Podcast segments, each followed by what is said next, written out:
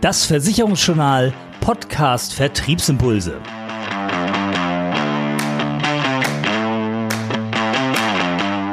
Die Themen in dieser Ausgabe. Rentenlücke. Diese Zahlen helfen im Vertrieb. Schwund. Lebensversicherungen in Not. Vertrieb und Verdienst mit Servicevereinbarungen raus aus der Cottagefalle. Leistung. Schlechte Noten für die Pflegerin. Und der will nicht nur spielen, der 100.000 Euro Biss vor Gericht. Und los geht's mit dem ersten Thema. Rentenlücke immens. Diese Zahlen müssen jede Beratung anschieben. Oder etwa nicht? Dass die Rentenlücke nicht nur ein abstraktes Problem ist, sondern vielen Menschen im Alter den wirtschaftlichen Boden unter den Beinen wegziehen kann, zeigen die aktuellen Zahlen aus dem Statistikportal der deutschen Rentenversicherung. Knapp 18 Millionen Menschen erhielten Ende 2019 eine gesetzliche Altersrente. Fast jede zweite Rente ist die reguläre Altersrente und die liegt im Schnitt gerade einmal bei 675 Euro im Monat. Kaum besser die Altersrente für Frauen. Sie beträgt im Schnitt 927 Euro. Und auch die Altersrente für langjährig Versicherte beträgt gerade einmal 1147 Euro im Schnitt. Interessant für den Vertrieb ist der Vergleich zum aktiven Arbeitseinkommen und damit eben zur Rentenlücke. Auch hier ein paar Zahlen. Durchschnittlich verdienten rentenversicherte Arbeitnehmer in Westdeutschland 2019 rund 3.240 Euro brutto. Das sind netto je nach Steuerklasse zwischen 2040 und 2340 Euro. Je nach Form der Altersrente tun sich hier also Lücken von bis zu deutlich über 1000 Euro monatlich auf. Wow, das sind Zahlen, die die Kunden kennen müssen und die quasi eine direkte Handlungsaufforderung darstellen, auch wenn das Versicherungsjournal selbst letzte Woche noch titelte, Rentner sind reicher als gedacht. Ausgangspunkt war die Überlegung, dass viele Alte immer noch Vermögen haben, das als Einkommen angesehen werden könnte. So das Institut der deutschen Wirtschaft Köln e.V. in einer Studie, über die die FAZ geschrieben hatte. Die Autoren der Untersuchung haben demnach Vermögenswerte in Annuitäten umgerechnet und mit Einkommen gleichgesetzt. Dadurch entsteht ein Bild eines vermögenderen Durchschnittsrentners, weil die Vermögenswerte die Altersrenten zumindest theoretisch deutlich steigen lassen. Allerdings muss auch beachtet werden, dass viele Vermögenswerte wirklich nur hypothetisch als Einkommen einsetzbar wären. Auf versicherungsjournal.de haben wir alle Zahlen noch einmal detailliert zusammengestellt. Sie sind damit auch für die Kundengespräche gut nutzbar. Passend dazu hat übrigens Sirius Campus deutschlandweit rund 1800 Menschen zum Stand ihrer Altersvorsorge sowie zu ihren Einstellungen und Handlungsabsichten rund um dieses Thema befragt und liefert damit wichtige Fingerzeige für die Beratung und den Vertrieb. Das wichtigste Ergebnis, besonders jüngere Menschen und Optimierer haben großes Interesse an einer Beratung, denn die Angst vor Altersarmut ist groß und das, wie die Zahlen zeigen, ja auch zu Recht. Und die Ergebnisse der Studie zeigen auch, wo Ansatzpunkte in der Beratung liegen. Jeder zweite Befragte befürchtet, einen gewissen Lebensstandard im Alter nicht mehr halten zu können. Dem steht ein geringes Wissen gegenüber. Nur 58 Prozent lesen sich gründlich den jährlichen Zwischenbescheid zum Stand ihrer gesetzlichen Rentenversicherung durch. Auch interessant, viele beklagen sich zwar über niedrige Zinsen bei Banken und Versicherern, suchen aber selten nach Alternativen und nur 12% schätzen die durchschnittliche Rentenbezugsdauer von 25 Jahren richtig ein. Mehr als die Hälfte geht von 20 oder sogar nur von 15 Jahren aus. Man merkt also, es gibt genügend Punkte für den Gesprächseinstieg und auch die Möglichkeit einer betrieblichen Absicherung gehört bei gewerblichen Kunden auf Arbeitgeberseite wie auch bei privaten Kunden auf Arbeitnehmerseite unbedingt dazu. Spannend und lesenswert in diesem Zusammenhang das Extrablatt 3 2020 mit dem Titel BAV Tipps für den Verkauf eines Hoffnungsträgers. Einfach als E-Paper im PDF-Format auf versicherungsjournal.de herunterladen. Und weiter geht es mit dem zweiten Thema Lebensversicherung. Der Schwund geht weiter. In absoluten Zahlen war 2019 nach einem Bericht der Zeitschrift für Versicherungswesen kein wirklich gutes Jahr für die Lebensversicherer in Deutschland. Nach 83,5 Millionen Hauptversicherungen im Jahr 2018 waren es Ende 2019 nur noch 82,8 Millionen. Das ist ein Minus von 0,8 Prozent.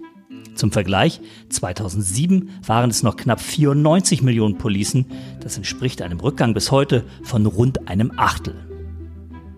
Interessant dabei, 22 Gesellschaften konnten ihren Bestand um bis zu 985.000 Verträge ausbauen. Die verbleibenden 28 Gesellschaften hatten Rückgänge von bis zu fast 220.000 Policen zu verzeichnen. Gründe für die Bestandsentwicklung werden in der Zeitschrift nicht genannt. Zu den Gewinnern mit einem Plus von rund 985.000 Verträgen gehört die Ergo Vorsorge Lebensversicherung AG. Dieser Zuwachs dürfte vor allem auf die Verschmelzung der Ergo Direkt Lebensversicherung AG mit der Ergo Vorsorge zurückgehen. An zweiter Stelle bei den Gewinnern liegt die Allianz. Rund 285.000 Verträge mehr stehen dort zu Buche. Am stärksten verlor wie in den beiden Jahren zuvor die Proxalto Lebensversicherung AG, die frühere Generali Leben. Der Rückgang war mit rund 217.000 Policen um über ein Sechstel größer als in den beiden Vorjahren. Fast in der gleichen Größenordnung büßte die Ergo Lebensversicherung AG ein. Dort war ein Minus von 203.000 Verträgen festzustellen. Kaum ein Sorgenkind dürfte bei den meisten Gesellschaften die Arbeitskraftabsicherung sein. Viele Vermittler setzen in der Beratung auf BU und Co., auch wenn der Schutz für viele Berufsgruppen zu teuer und schwer erreichbar ist. Auf versicherungsjournal.de findet sich ein Dossier vom BU-Experten Philipp Wenzel, das die BU-Beratung an der Ausgabenseite des Kunden aufhängt. Versichert wird kein Einkommensersatz zur Sicherung des Lebensstandards, sondern im Mittelpunkt der Überlegung stehen die Ausgaben des Kunden, also die Summe X, die er zu schultern hat, wenn er berufsunfähig wird und das Einkommen wegbricht. Dazu Philipp Wenzel im Interview mit dem Versicherungsjournal Podcast. Wenn wir immer das Einkommen absichern, dann ist es niemals besonders individuell, weil ich in der Bedarfsermittlung nur fragen muss, wie viel verdienst du? Alles klar, sichere ich dir zu 80 Prozent ab, dann machen wir noch eine 5-prozentige Dynamik rein und das bis 67 und dann ist alles gut. Und so muss es ja auch laufen, weil das Einkommen habe ich normalerweise bis, bis ich in Rente gehe. Aber Ausgaben halt nicht. Bei den Ausgaben ist es ganz anders. Es gibt Ausgaben für die Kinder, die ich irgendwann wahrscheinlich nicht mehr habe, so ist zumindest momentan der Plan. Ähm, Ausgaben fürs Haus und die fallen auch ziemlich garantiert irgendwann weg, also für die Finanzierung, die Ausgaben fürs Dach, das dann neu gemacht werden muss oder sowas, die hast du dann halt auch noch. Und die Ausgaben, die du für dich hast, und die hast du auch nicht bis 67, sondern sogar länger. Diese Betrachtungsweise hat zwei Vorteile. Die Rentenhöhe kann niedriger angesetzt werden, denn die Ausgaben sind eben in aller Regel geringer als das Einkommen. Und die Laufzeit der Berufsunfähigkeitsversicherung kann verkürzt werden. Sind die Kinder mit der Ausbildung fertig, fällt in vielen Familien ein großer Ausgabenlock weg, der dann eben nicht mehr abgesichert werden muss. Und das bedeutet, der Schutz wird für alle bezahlbarer. Denn, so Wenzel, gerade Akademiker sind für kleines Geld gut zu versichern. Bei anderen Berufsgruppen hingegen wird es schnell teuer mit der Tendenz zur Unbezahlbarkeit. Wenn du aber halt einen ähm, Schreiner hast, der auch Familie hat und deswegen Ausgaben in Höhe von 3000 Euro hat ähm, und der das absichern möchte über eine BU, dann zahlt er halt eher 300 bis 500 Euro. Ja, und dann ist es halt schon heavy. Und heavy heißt in diesem Fall meistens unbezahlbar und unversicherbar. Helfen kann hier die ausgabenorientierte Beratung, aber der Fokus auf diese Ausgaben und nicht auf die Lebensarbeitszeit und das Einkommen kann auch tückisch sein. Die geringere Versicherungsleistung oder das frühe Vertragsende mit 55 Jahren kann der Kunde im Alter vielleicht als falsche Absicherung empfinden und auslegen. Und dann kann es schnell zu einem Rechtsstreit kommen. Hier kommt der Beratungsdokumentation entscheidende Bedeutung zu. So sollte eben exakt darauf hingewiesen werden, warum die BU zum Beispiel nur bis zum 55. Lebensjahr läuft. Und wenn ich da dann dahinter stehen habe, wir haben das damals gewählt, weil du gesagt hast, deine Töchter, hier sind sie namentlich benannt, ähm, sind da im Studium fertig und verdienen selber ihr Geld. Dann wird der Richter mir glauben halt und dann ist es wahrscheinlich ähm, ausreichend halt, dass ich da nicht verklagt werde, dann zwischen 55 bis 67 dann in die Rente zu zahlen. Bleibt die Berufsunfähigkeitsversicherung dennoch unbezahlbar oder kommt aus anderen Gründen nicht in Frage, kommen oft die Alternativen ins Spiel. Auch die Grundfähigkeitsversicherung. Die will Wenzel aber nicht nur als zweite Wahl der Arbeitskraftabsicherung verstehen, er sieht die Grundfähigkeitsversicherung als Konzept, das die Arbeitskraft absichern kann, die aber ihren eigenen Schutzbereich hat. Jeder Kunde muss sich mit seinem Berater entscheiden, ob und wie die Grundfähigkeitsversicherung ins Gesamtkonzept passen kann. Du kannst berufsunfähig sein und schon lange, also noch lange keine Grundfähigkeit verloren haben. Du kannst aber auch eine Grundfähigkeit verlieren und noch lange arbeiten können. Da gibt es keinen tatsächlichen Bezug. Deswegen kannst du da nur eine Schnittmenge finden und dann sagen halt, Diese Ausschnittsdeckung, die ich da habe über die Grundfähigkeitsversicherung, kostet 30 Prozent von der BU für mich. Aber nach dem, was wir jetzt hier gemacht haben, sind ungefähr 40 Prozent versichert von dem, was ich bei der BU auch versichert hätte. Das hört sich gut an für mich, das will ich haben. Haben wollen viele auch das Dossier von Philipp Wenzel zum Thema Arbeitskraft absichern. Bekommen kann man es unter versicherungsjournal.de. Einfach Begriff Arbeitskraft absichern in die Suche eingeben und das Dossier als PDF herunterladen. Premium-Abonnenten erhalten es kostenlos, alle anderen können es auf versicherungsjournal.de kaufen. Weiter geht's mit unserem nächsten Thema, Thema Nummer drei, Servicevereinbarungen, Ausweg aus dem Cottage-Dilemma. Das Miteinander von Vermittlern und Kunden ist alles andere als leicht. Der Kunde möchte gerne Service, guten Service, unterstellt aber dem Vermittler bei jedem Kontakt gleich eine Verkaufsabsicht. Der Vermittler wiederum möchte gerne diesen exzellenten Service, den der Kunde sich wünscht, anbieten, sieht sich aber dafür über die Courtage viel zu schlecht bezahlt. Service lohnt sich für ihn schlichtweg nicht oder nicht mehr.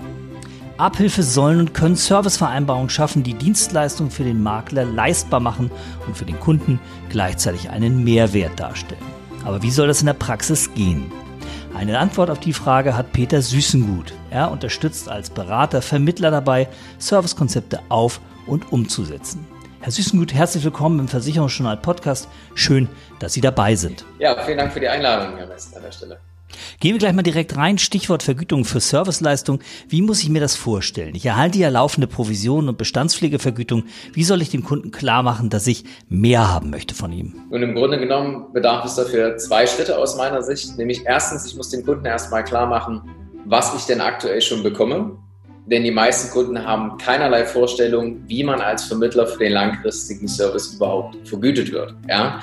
dann natürlich auch transparent sein und sagen, dass das, was man bekommt, einfach für das, was man erbringt, nicht mehr im Verhältnis steht.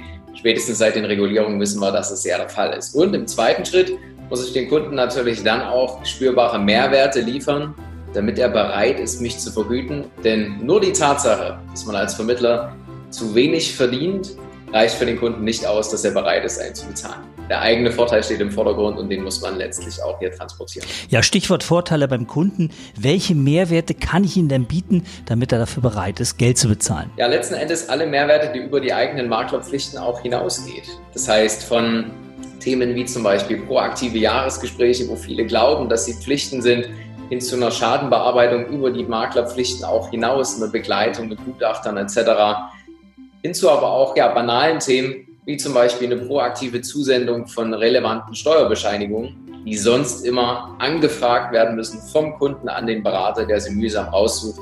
Und solche Prozesse kann man eben einfach systematisieren und hier auch Mehrwerte für den Kunden schaffen. Nun verlange ich als Makler also Servicepauschalen von meinem Kunden, aber der Kollege oder die Kollegin um die Ecke, die sagt, boah, ich mach's umsonst. Wie erkläre ich das meinem Kunden? Genau, und das ist auch der große Vorteil, dass es die anderen umsonst machen. Das klingt auf den ersten Blick vielleicht jetzt, ähm, jetzt komisch, aber genau so ist es. Denn der Kunde muss einfach Folgendes verstehen, dass er die Wahl hat zwischen einem Vermittler, der sagt, ich biete dir Mehrwerte, bin fair, transparent, auf Augenhöhe mit dir. Und diese Mehrwerte müssen auch vergütet werden. Oder Variante B, dem Vermittler, der alles kostenfrei vermeintlich macht, wissentlich, dass dieser gezwungenermaßen in jedem Servicetermin etwas verkaufen muss, weil die Geschichte sonst gar nicht langfristig funktioniert. Kurz gesagt, wenn der Kunde die Branche versteht und auch die Vergütungsstruktur dahinter, dann weiß er, dass jeder, der kostenfrei agiert, zwingendermaßen etwas verkaufen muss, denn auch der Vermittler kann halt nun mal nicht von Luft und Liebe leben und muss eben hier die fehlende Servicepauschale in Anführungsstrichen mit Abschlüssen an der Stelle kompensieren und das will kein Kunde, denn er will langfristig begleitet werden, ohne zwingend einen Verkaufsabschluss gegenüberzustehen. Jetzt entscheide ich mich also als Makler für solche Servicepauschalen. Kann ich denn für alle Dienstleistungen die Summe X oder Y verlangen und welche rechtlichen Rahmenbedingungen muss ich denn eigentlich beachten? Und ich sollte zunächst mir im Klaren werden, was meine Maklerpflichten sind. Das ist der erste Schritt, um hier ganz klar auch zu differenzieren und abzugrenzen. Und dann sollte ich mir im Bestfall drei verschiedene Leistungspakete zusammenschnüren nämlich einmal das, bei uns nennen wir das Basispaket, was die Pflichten umfasst, was nicht bepreist werden darf. Dafür bekommt man ja nur die Portage, dann ein Komfort und dann ein Premium-Paket, um eben noch eine gewisse Abstufung zu haben. Denn nicht jeder Kunde ist gleich und es geht hier einfach darum, Mehrwerte in verschiedene ja, Leistungslevel auch zu packen, damit der Kunde für sich entscheiden kann, wie möchte ich zukünftig denn betreut werden.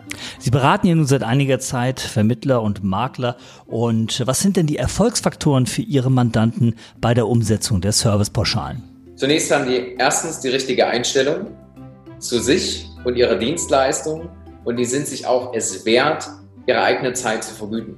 Ja, vergüten zu lassen, besser gesagt. Das zweite ist, die haben ein klares Konzept, was zu den Bedürfnissen ihrer Zielgruppe passt und aber auch natürlich zu den eigenen Wünschen, denn das, was der Kunde will, muss sich ja auch erbringen.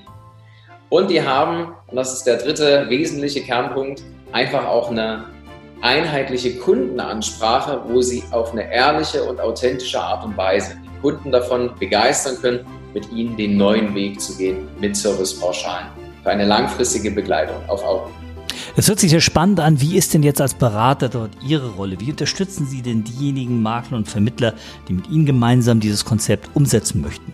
Einfach gesagt, wir geben ein schlüsselfertiges Konzept an die Hand von den Inhalten, der Preisfindung, der optischen Gestaltung. Ich muss meinen Kunden das ja auch irgendwie vorstellen können. Von den rechtlichen Verträgen, die dahinter stehen, exklusive Sonderleistungen auch. Wir arbeiten hier sehr intensiv mit der Kanzlei Wirt auch an der Stelle und vor allem eine Begleitung über einen Zeitraum von mindestens zwei Jahren, um das Thema auch erfolgreich in der Praxis umzusetzen und halt mit uns einen Sparringspartner, mit dem man das Konzept auch umsetzt und vor allem, wo man auch Feedback bekommt, Hilfestellung bekommt, denn Servicepauschalen vereinbaren ist das eine.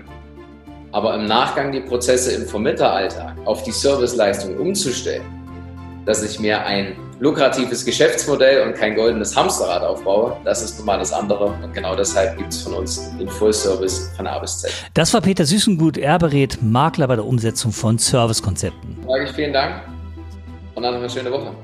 Mehr Informationen zu seinen Servicekonzepten gibt es online unter www.petersüßengut.de. Kommen wir zum nächsten Thema. Es geht um die Pflegerenten und das Leistungsniveau, das in die Kritik geraten ist. Das Thema Pflegeversicherung liegt bei den meisten Kolleginnen und Kollegen auf Halde. Dabei wird es immer wichtiger. Wie aus aktuellen Statistiken des Verbandes der Ersatzkassen e.V. hervorgeht, reichen diese Leistungen der sozialen Pflegepflichtversicherung bei weitem nicht aus, um die tatsächlichen Kosten einer stationären Pflege abzudecken. Insgesamt kostete Mitte 2020 die stationäre Pflege zwischen 2244 und 4020 Euro. Die finanzielle Eigenbelastung der Betroffenen mit Pflegegrad 2 bis 5 betrug am 1. Juli 2020 bundesweit durchschnittlich 2015 Euro pro Monat. Pflegerenten scheinen dabei auch keine große Hilfe zu sein, wenn es darum geht, Pflegekosten privat abzusichern. Das Infima-Institut hat in seiner aktuellen Marktstandardsanalyse Kritik an den Pflegerenten formuliert. Der Marktstandard wird durch die Regelung definiert, die in den betrachteten Bedingungswerken am häufigsten verwendet wird.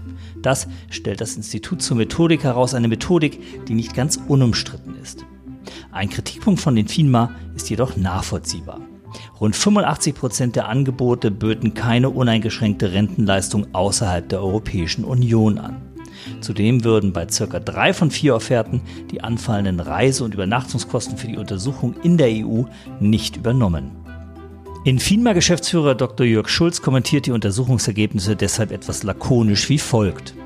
Ob ein Altersruhesitz in Cornwall oder in Miami tatsächlich so exotisch ist, dass hier die Leistungen aus einer Pflegerentenversicherung eingestellt werden müssen, erschließt sich den Kunden sicher nicht auf den ersten Blick. Recht hat der Mann. Mehr zu Infimner Studie auf www.versicherungsjournal.de. Dort findet sich auch ein Link zur Bezugsquelle. So, zum Abschluss kommen wir nochmal auf den Hund. Warum eine Hundehaftpflichtversicherung die Zahlung von 100.000 Euro nach einem Hundebiss nicht verweigern kann. Das ist hier das Thema. Was war passiert? Eine Frau hatte für ihren Mischlingshund eine Tierhalterhaftpflichtversicherung abgeschlossen.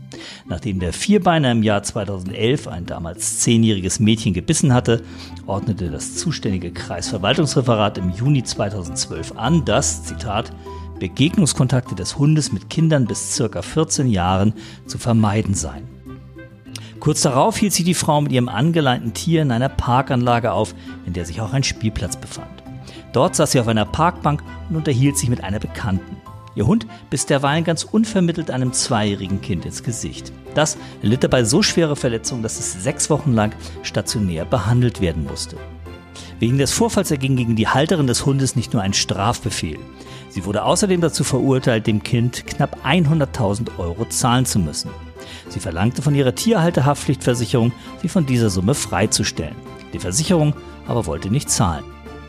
Sie berief sich auf eine Klausel im Vertrag, nach der Ansprüche ausgeschlossen sind, wenn der Schaden durch bewusstes Abweichen von der Haltung und Züchtung von Hunden dienenden Gesetzen, Verordnungen und behördlichen Verfügungen oder Anordnung am Wohnort des Versicherungsnehmers verursacht wurde.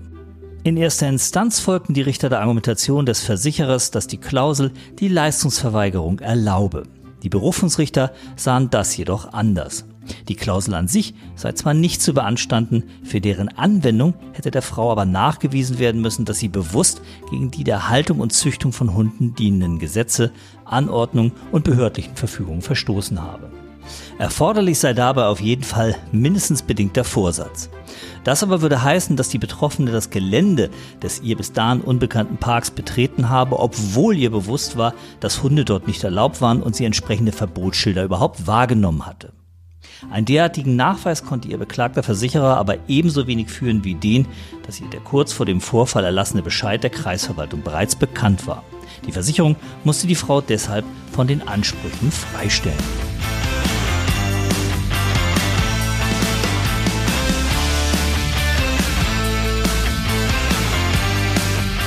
Das war die aktuelle Folge vom Versicherungsjournal Podcast Vertriebsimpulse. Zusammengestellt von Oliver Mest. Mehr Themen rund um die Beratung und weitere spannende Tipps für den Vertrieb gibt es täglich unter www.versicherungsjournal.de.